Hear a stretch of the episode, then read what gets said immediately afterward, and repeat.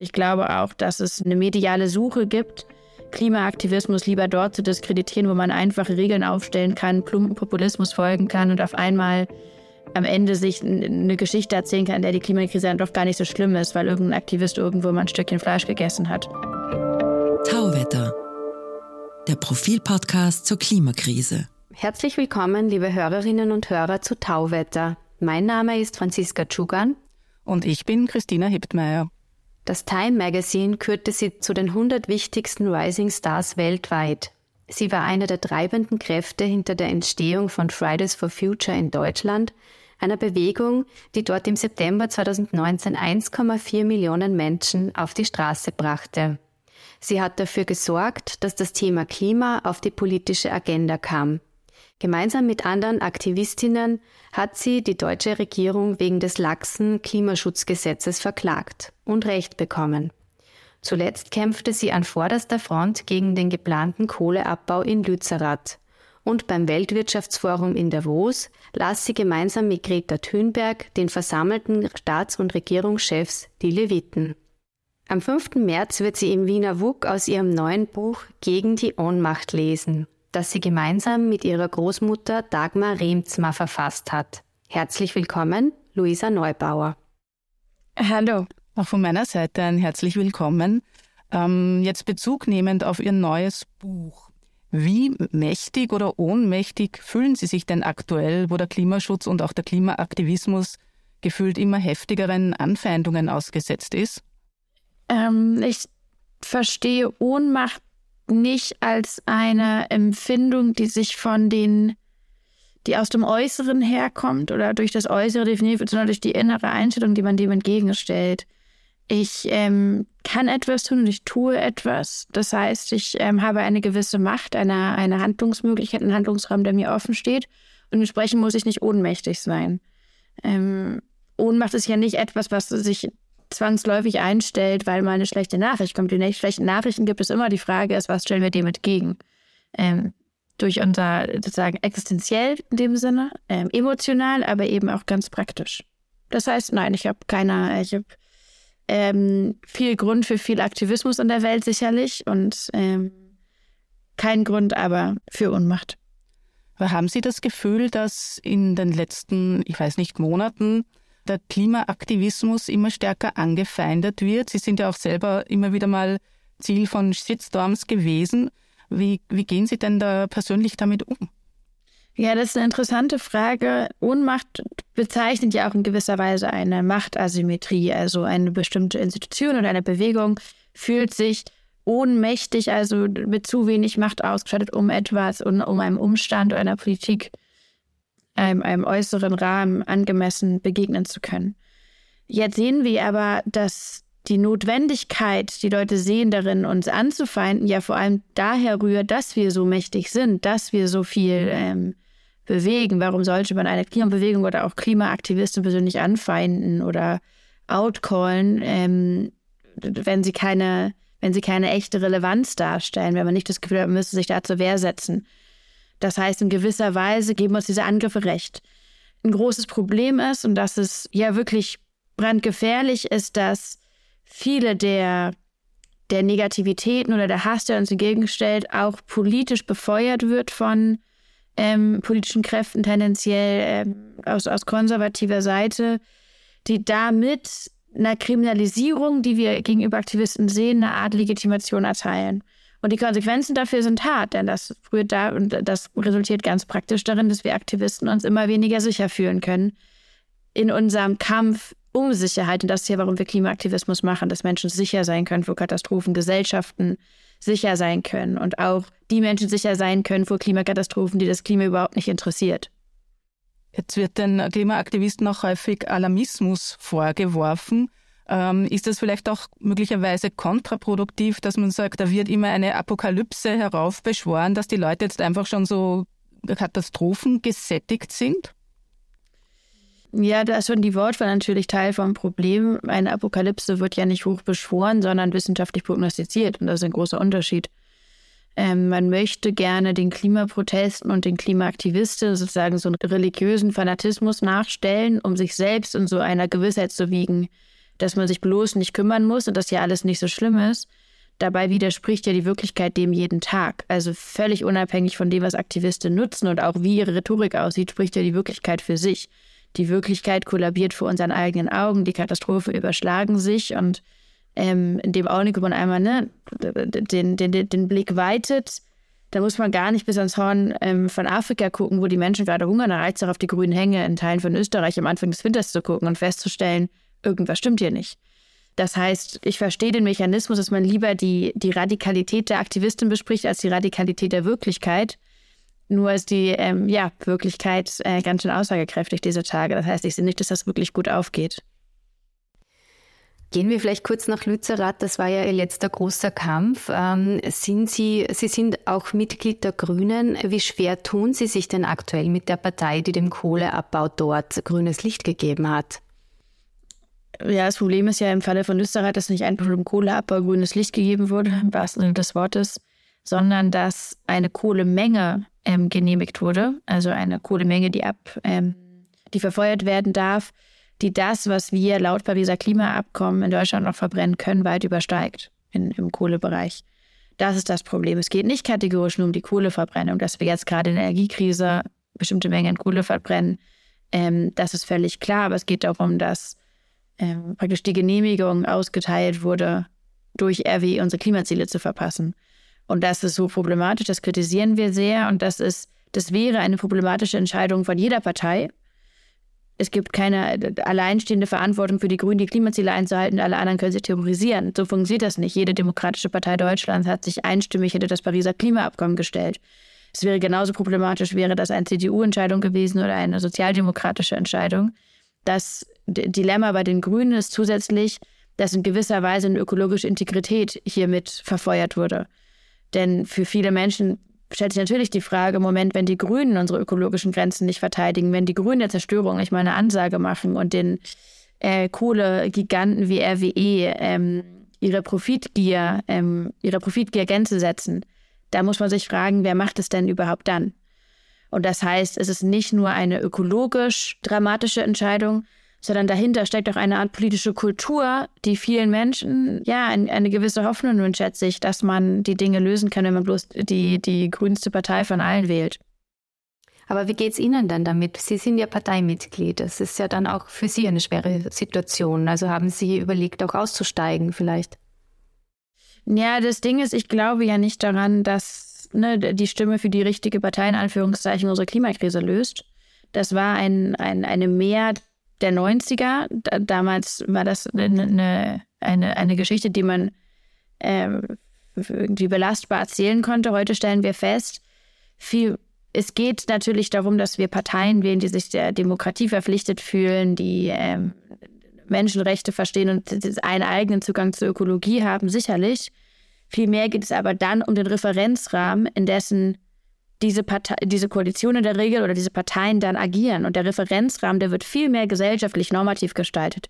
Da geht es darum, den Druck so aufzubauen, dass Entscheidungen gegen den Klimaschutz politisch teurer werden und Entscheidungen im Sinne der Ökologie, im Sinne der Klimaziele politisch auch belohnt werden und gesellschaftlich belohnt werden. Das ist viel mehr die Gemengelage, in der wir uns wiederfinden. Das heißt, ähm, ich finde es nicht wahnsinnig überraschend, dass die Entscheidung von den Grünen so gefällt wurde. Und ich glaube, die politische Lehre daraus ist eine ganz wichtige, nämlich dass es am Ende des Tages immer wieder auf die Menschen, auf die Gesellschaften ankommt, sich zu organisieren und die ökologischen Grenzen zu verteidigen. Und das ist auch etwas Hoffnungsvolles, weil es heißt auch, wir können mit jeder Koalition arbeiten, die da regiert, wir müssen nicht auf den Tag warten, wo die grünste und ökologischste aller Koalitionen äh, an den Start kommt, sondern wir können loslegen. Wir sind in keiner Weise handlungsunfähig, wir müssen in keiner Art von Ohnmacht wähnen. Und in dem Sinne, ähm, sozusagen war das aus einer zivilgesellschaftlichen Perspektive, war dieser Prozess rund um Lützerath wahnsinnig ermächtigend und lässt uns, glaube ich, sehr gestärkt jetzt auch auf alle möglichen anderen Arten von Kämpfe blicken. Aber wie Sie schon gesagt haben, letztendlich wurde das Dorf dem Erdboden gleichgemacht und, und auch das Kohlekontingent, das große, wurde beschlossen. War alles nicht doch irgendwie umsonst? Die Kohle liegt ja noch im Boden, das ist ja entscheidend. Und politisch schien es undenkbar, dass Lützerath das Politikum werden konnte, was es geworden ist. Und das wurde allein sich und allein möglich gemacht, weil sich Menschen engagiert haben. Das waren viele Menschen vor Ort, die seit Jahren und Jahrzehnten da diese Dörfer verteidigen vor dem Kohlekonzern. Das waren aber eben auch Menschen auf der ganzen Welt. Und dass Bilder von Lützerath in japanischen U-Bahnen gezeigt wurden, dass es Solidaritätsproteste aus Nigeria und den USA gab, das war etwas, was man ähm, ja für, für komplett undenkbar gehalten hatte. Und ähm, was mit Lützerath passiert ist, wir haben eine Geschichte geschrieben von einer Gesellschaft, die klimafeindliche Politik einen Preis gibt.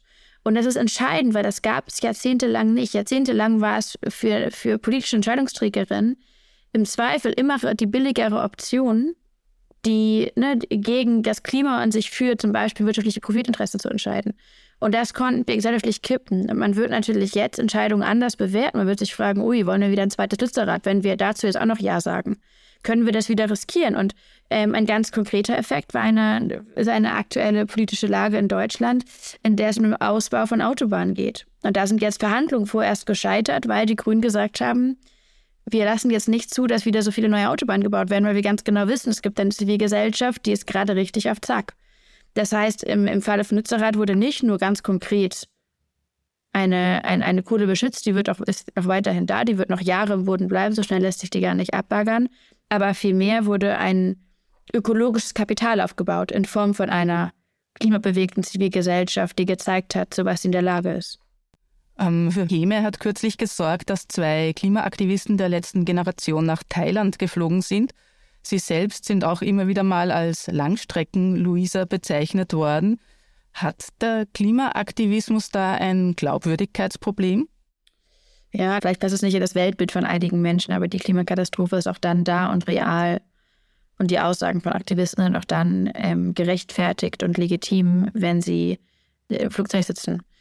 Ähm, das verändert. Ich glaube schon, dass man sich als Klimabewegung immer wieder hinterfragen muss, wie, wie Authentizität bewahrt wird. Aber natürlich können Aktivisten nach Thailand fliegen. Ich würde sagen, bin jetzt bis mit Ausnahme der letzten Klimakonferenz in Ägypten vier Jahre lang gar nicht geflogen und habe, sagen auch schon natürlich ökologische Konsequenzen für mein Leben gezogen. Aber unterm Strich setzen wir uns alle dafür ein, dass die Infrastruktur so verändert wird, dass Menschen klimafreundlich von A nach B kommen können ähm, ich finde es aber auch ein bisschen unangemessen, jetzt über zwei Aktivistinnen zu sprechen und deren private Entscheidungen. Wenn sie von ihnen ihre Einschätzung dazu hören wollen, dann glaube ich, müssen sie die selbst befragen. Äh, aber verwirkt man da nicht auch eine Vorbildwirkung oder anders gefragt, äh, wie viel Individualismus ist denn notwendig im Klimaschutz oder ist das rein eine systemische Frage? Naja, der Individualismus ist ja da in dem Augenblick, wo Menschen individuell für sich entscheiden, sich einzusetzen. Sich in dem Fall von den beiden, das sind ja, Menschen, die sich auf die Straße kleben, die haben sich für sich selbst entschieden, ich klebe mich auf die Straße, ich nutze da meine Vorbildfunktion. Andere machen das anders. Wir organisieren große Massenproteste zum Beispiel. Als, als Privatperson, als Individu äh, individuell entscheiden wir das für uns. Und es ist ganz wichtig, dass Menschen für sich in der Klimakatastrophe immer mehr feststellen, ui, was kann ich denn eigentlich tun? Ich kann nicht alles tun, aber ich kann etwas tun. Und ich bin immer ein Vorbild. Ich bin ein Vorbild, wenn ich nichts tue. Dann finden auch andere Menschen es viel einfacher, nichts zu tun. Und ich bin auch ein Vorbild, wenn ich was tue und kann damit andere inspirieren und anstecken. Dass es diese in meinen Augen sehr selbstgerechte Tendenz gibt, als jemand, der nicht aktivistisch ist, Regeln aufzustellen für das, was Aktivisten tun oder lassen können. Ähm, ja, die gibt es. Ich glaube nicht, dass man sich dem hingeben muss. Und ich glaube auch, dass es ein, äh, eine mediale Suche gibt, Klimaaktivismus lieber dort zu diskreditieren, wo man einfache Regeln aufstellen kann, plumpen Populismus folgen kann und auf einmal am Ende sich eine Geschichte erzählen kann, in der die Klimakrise dann doch gar nicht so schlimm ist, weil irgendein Aktivist irgendwo mal ein Stückchen Fleisch gegessen hat. Das geht aber ja offensichtlich nicht auf und immer mehr Menschen verstehen das ja auch. Die nächste Klimakonferenz findet im Dezember äh, in Dubai statt. Ähm, werden Sie da teilnehmen? Und wenn ja, wie kommen Sie hin und bringt das dort überhaupt noch was? Also ich glaube, Greta Thunberg hat ja gesagt, sie wird eher nicht mehr da hinkommen, oder? Jetzt machen Sie ja genau das, was sozusagen dieser Klimapopulismus an sich begreift. Also eine Konferenz, der sozusagen, sozusagen eine globale Klimakonferenz, in der es unendlos, endlos viele wichtige Themen zu besprechen gibt. Eine der einzigen Foren auf der Welt, wo der globale Süden, der sogenannte, seine eigenen Forderungen artikulieren kann. Reduzieren Sie jetzt auf eine Anreiseproblematik.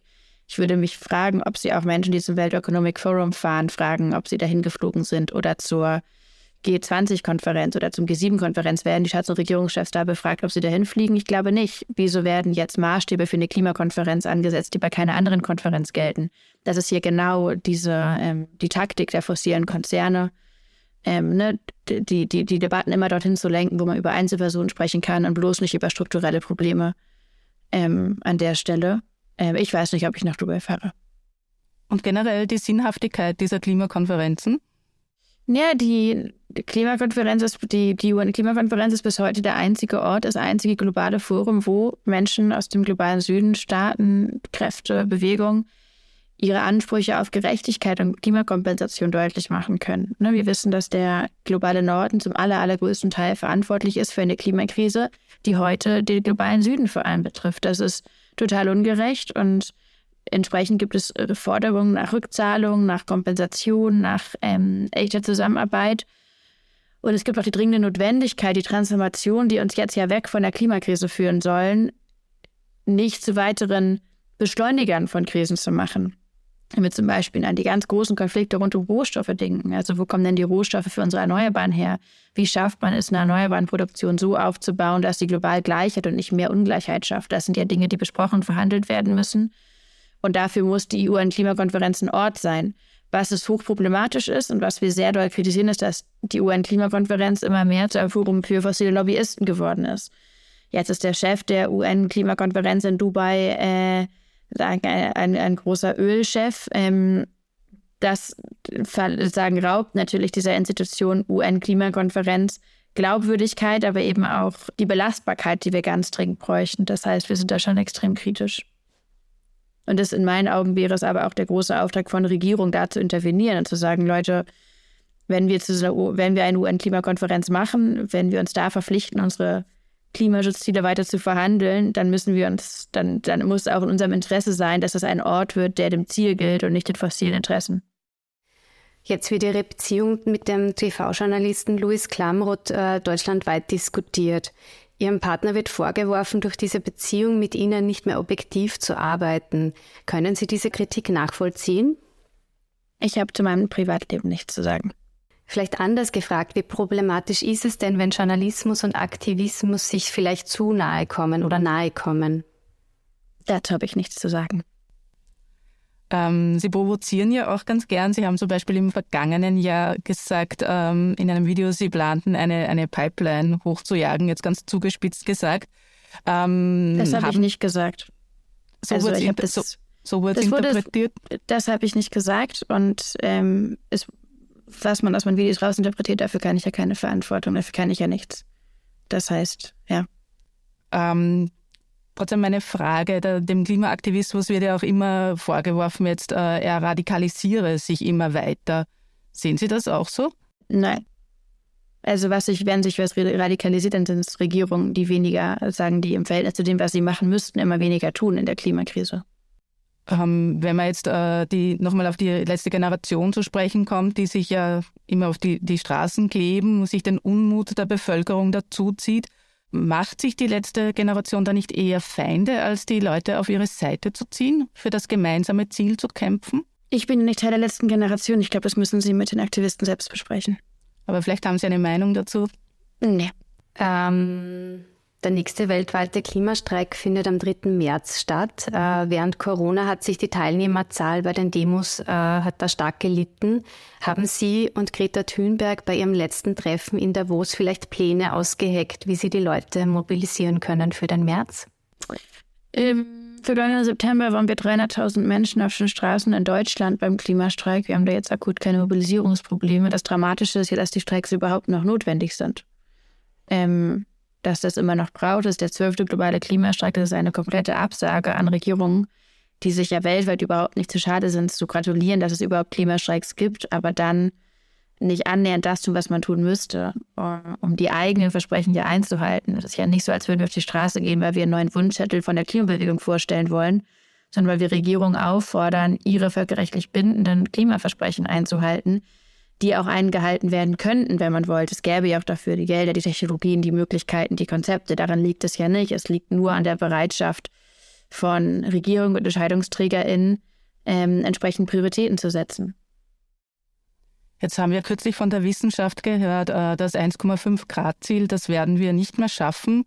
Wie optimistisch oder, oder pessimistisch sind Sie denn für die Zukunft? Ähm, wird das jetzt alles so laufen gelassen oder werden wir es doch noch irgendwie schaffen, die Auswirkungen einigermaßen begrenzen zu können der Erderwärmung? Ja, das liegt ja Gott sei Dank nicht an meinem persönlichen Optimismus und Pessimismus, sondern aus dem, was wir tun. Also ich verstehe mich da mehr als Possibilistin. Also wir müssen sehen, was möglich ist. Wir sehen, es ist alles möglich oder fast alles. Und dann müssen wir aber feststellen, damit die Dinge, die möglich sind, auch möglich werden, ähm, müssen wir aufstehen und aktiv werden. Und das heißt, ich würde ne, einfach sehr dafür werben, dass wir Klimaschutzfragen weniger als Glaubensfragen ähm, begreifen, sondern als ähm, Fragen von der persönlichen Bereitschaft, einen kleinen Teil dazu beizutragen, dass schlimme Katastrophen verhindert werden. Weil darum geht es ja. Es geht ja Ne, das ist nicht, es ist, sagen, es ist ja nicht so, als wäre es gäbe irgendwie einen Moment und dann ist alles, was wir tun, vergeben, sondern es wird immer und immer und immer wieder die Notwendigkeit geben, das gesamte Jahrhundert lang, dass wir etwas tun und uns einsetzen. Und dann ist da einerseits natürlich die viel, die, die, die Masse an Katastrophen, die wir verhindern können, Katastrophen, auf die wir infrastrukturell nicht vorbereitet sind und humanitär nicht vorbereitet sind. Aber es geht auch vielmehr darum, dass so wahnsinnig viel zu gewinnen ist. Also die allermeisten Klimaschutzmaßnahmen wären auch ohne Klimakrise sinnvoll wenn man daran denkt, dass Städte leiser und ruhiger und sicherer werden, dass Verkehr entschleunigt wird, dass Kinder sicherer auf den Straßen sein können, dass Energieversorgung nicht in den Händen von großen Megakonzernen steckt, sondern dezentral auf, auf Gemeindeebene organisiert wird.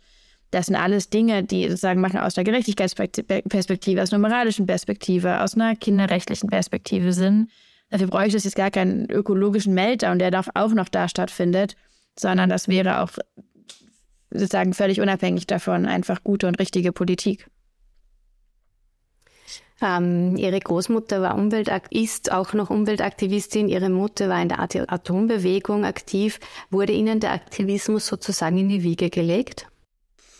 Ach, ich glaube sicherlich, dass ich ähm, viel mitbekommen habe im Sinne eines persönlichen Ernstnehmens. Ich glaube, letztendlich geht es darum, was ist denn Aktivismus? Aktivismus heißt ja letztendlich nur, dass man versteht, ich bin der Welt nicht egal und deswegen kann mir die Welt auch nicht so richtig egal sein.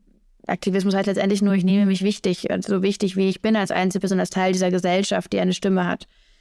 Ähm, ich verstehe, dass ich auch dann Aktivist bin, wenn ich gar nichts mache. Dann bin ich halt Aktivist für das Weiter so. Dann bin ich Aktivist für mehr fossile Zerstörung. Dann bin ich in gewisser Weise äh, Aktivist für die Ignoranz.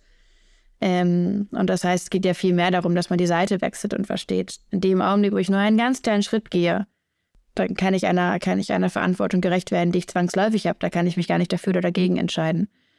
Und das sind am Ende des Tages auch viele Haltungsfragen. Und das, glaube ich, ist etwas, was ich, was wir sicherlich zu Hause besprochen haben. Aber am Ende des Tages, glaube ich, geht es dann im Endeffekt darum, was wir daraus machen. Das kann einem niemand abnehmen. Ähm, äh, als jemand, der so ganz an vorderster Front auch kämpft, ähm, sind Sie vielen Anfeindungen immer wieder ausgesetzt. Wie gehen Sie denn da persönlich damit um? Wie, wie lebt man da damit? Naja, ich habe ja genug anderes zu tun, deswegen ist es etwas, womit ich mich nicht so richtig viel beschäftigen muss, glücklicherweise. Ich finde es natürlich ganz problematisch. Hass im Internet ist eine glorifizierte Aussage. Hass ist ja nicht nur im Internet, Hass ist immer auch in der realen Welt. Sie legt sich auf die Herzen der Menschen. Sie Sie nimmt einen ein, wer im Internet angefeindet wird, erlebt ganz real in seinem Leben die Konsequenzen davon. Wir haben ein großes Problem, was die Misogynie im Netz betrifft, die mangelnden Schutz für Frauen und Minderheiten. Das sind alles große strukturelle Fragen, wo ich ähm, ganz, ganz viel Handlungsbedarf sehe. Ähm, ich bin ja aber jeden Tag umgeben von unglaublich vielen Menschen, die sich einfach mit allem, was sie haben oder auch meinetwegen nur zwei Stunden in der Woche für die guten Sachen einsetzen. Das heißt, ich habe überhaupt keinen Grund dafür, jetzt anzunehmen, dass Menschen kategorisch schlecht sind oder anderen was Böses wollen, sondern was in meinem Leben eine Rolle spielt, sind Menschen aus allen Lebenslagen heraus, in allen Teilen der Gesellschaft, die für sich feststellen, oh, cool, ich kann was tun, ich kann, ich kann mich einbringen. Dann bedanke ich mich ganz herzlich fürs Kommen. Das war Luisa Neubauer von Fridays for Future. Übrigens, wir verlosen zweimal zwei Karten für Luisa Neubauers Lesung am 5. März im Wiener WUK. Einfach unter dem Betreff Luisa eine E-Mail an podcasts.profil.at schreiben. Die Teilnahmebedingungen finden Sie in den Show Notes. Einsendeschluss ist der 24. Februar. Viel Glück! Wir würden uns freuen, wenn Sie uns auf Twitter unter @profiltauwetter folgen würden. Schicken Sie uns Anregungen, Kritik oder Feedback, entweder via Twitter oder per E-Mail an podcasts@profil.at. Empfehlen Sie uns weiter, abonnieren und bewerten Sie uns auf den gängigen Plattformen wie Apple iTunes oder Spotify. Und besonders freut es uns, wenn Sie unseren eigenen Tauwetter-Feed abonnieren. Den finden Sie, wenn Sie auf den genannten Plattformen nach Tauwetter suchen und ganz einfach auf Abonnieren klicken. Das war's für heute und bis zum Freitag in zwei Wochen bei Tauwetter.